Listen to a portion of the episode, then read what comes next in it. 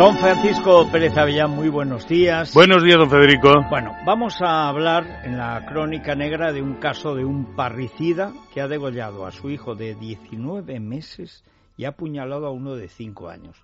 este tipo de crimen suele ser, pocas veces, pero suele ser más de madre, ¿no? pues un bebé casi, o sea, 19 meses. Es, el síndrome de, Medea, ¿no? Pero al revés en efecto, eh, esta vez aplicado a un varón, eh, entra dentro de esas categorías en las que las parejas discuten y acaban a niñazos, es decir, no se ponen de acuerdo para cuidar al niño, etcétera. Pero claro, aquí hay un componente claramente homicida eh, de un asesino, sin ninguna duda, en el que luego ya rascando un poco se ha descubierto que él maltrataba a su esposa, a su compañera, y que ella no lo había denunciado nunca. En fin, todo esto. Eh, todo esto sucede en Carabanchel, en un barrio popular de Madrid. Junto al antiguo canódromo, el lunes por la noche. Eh, además, en, una de estas mm, que suele ser un pretexto muy a menudo para cometer un delito, que son eh, las jornadas en las que el padre recupera a los niños para tenerlo durante un tiempo.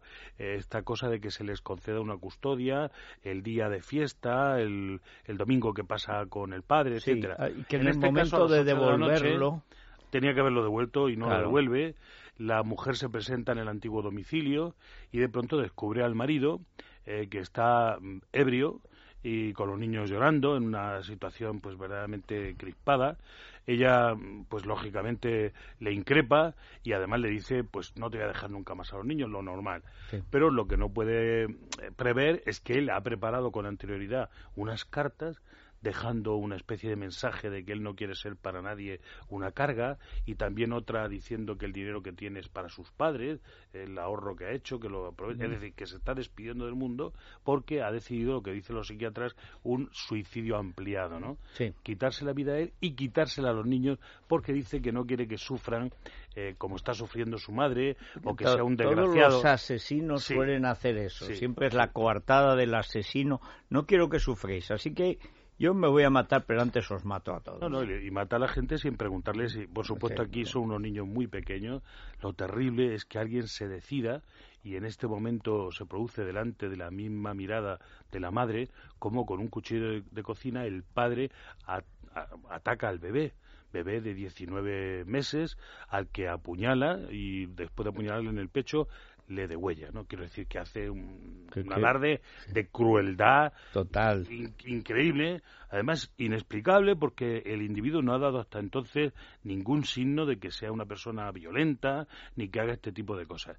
Pero probablemente estamos hablando de un psicópata, una persona que en un momento determinado se ha hecho una composición de lugar y ha decidido que su mujer eh, no le deje en ridículo, entre comillas, esta cosa del machismo ancestral, de que a mí nadie me falta él es respeto. De origen uruguayo, sí, pero lleva mucho tiempo en España. Bastante tiempo y ella también es mm, de origen extranjero. Porque algunas eh, veces sucede, hemos comentado, de gente que a lo mejor en su país de origen ya había protagonizado algún episodio eh, Aquí estamos hablando de una persona muy joven, 32 años, él, ella 28, tienen dos hijos en común, en fin, no se conocen antecedentes en este momento, no se sabe.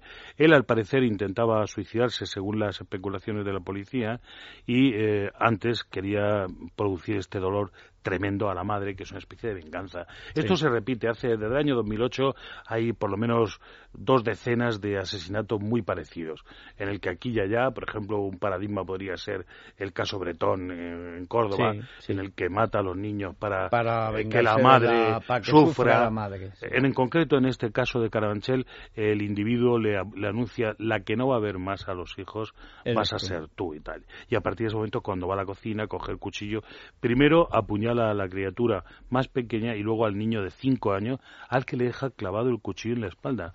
Los eh, que llegan a, ayudarles, las urgencias, los, los empleados de emergencias tienen que llevarse al niño con el cuchillo clavado en la espalda no pueden retirárselo, no fuera a ser que al quitárselo le hicieran más daño. Y lo han salvado. lo, han, lo han salvado, está ya fuera de peligro, aunque grave, y el individuo se desmaya, cae allí en medio de, de la habitación, y cuando llegan eh, los policías y las ayudas, se lo encuentran allí y se lo han llevado. Al parecer no lleva a cabo el suicidio que quiere o por lo menos no tiene valor o constancia de hacerlo. El caso es que estamos ante una circunstancia que una y otra vez se repite, que en casi todos los casos podríamos ver que exigen un patrón y que no tenemos en la sociedad adoptada una postura frente a esta historia. Si son de fuera, como en este caso, que vengan aquí deberían conocer que en este país nosotros no toleramos este tipo de cosas. Pero claro, para eso tenemos que estar preparados, que no lo estamos, ni siquiera psicológicamente. No entendemos cómo una situación puede llegar a este asunto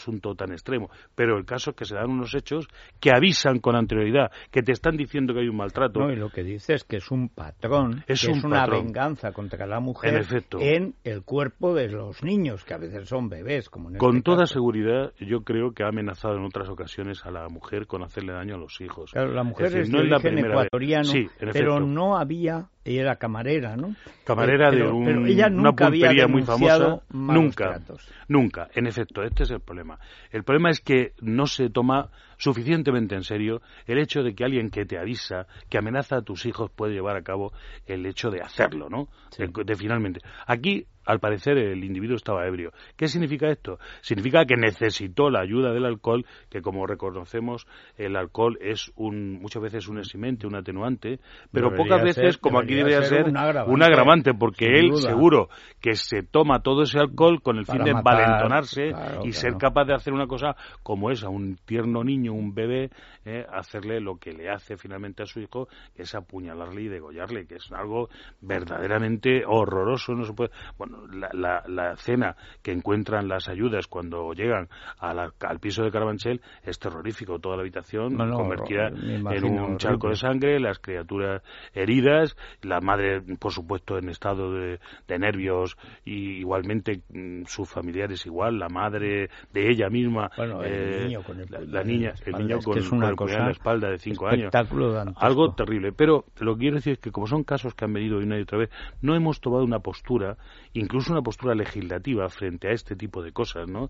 Para impedirlo. ¿Qué, habría que hacer? Pues a lo mejor esto de concederles eh, que los niños vayan con los padres maltratadores debería acabarse. De ninguna manera. Es decir, si hay antecedentes de maltrato... se hace a veces en Estados Unidos en presencia de un trabajador social. Claro, aquí habría que mejor que hacer un test con la señora que se separa y ver si realmente ahondar se ha tenido episodios de maltrato, amenazas de este tipo, porque hay que ver que, en, un grado altísimo se, se cumplen. Claro, O sea, es decir, no, no esta cosa de que no es que este chico tiene muy buena cara, mm. es buen individuo, se ha roto, no, no. Aquí hay que ver que realmente subyace un tremendo eh, deseo de mandar del varón sobre la mujer, en este caso, que también ocurre al revés, porque hay que decirlo, es decir, hay muchas mujeres que también hacen que sobre los hijos caiga el deseo de venganza sobre el marido, más de una vez y además con igual y terribles hechos.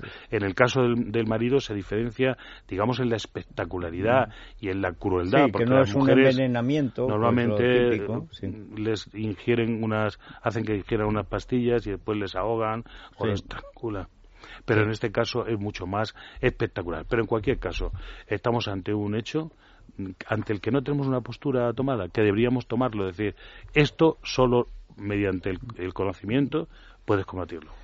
Muy bien, pues vamos a ver si algunos jueces empiezan a tomar en serio lo de. y los legisladores, porque oiga, es que. Y el juez que al final decide la custodia o no. Estamos en una. lo de siempre, ¿no? Falta política criminal. Es decir, ¿qué hacemos frente a esto?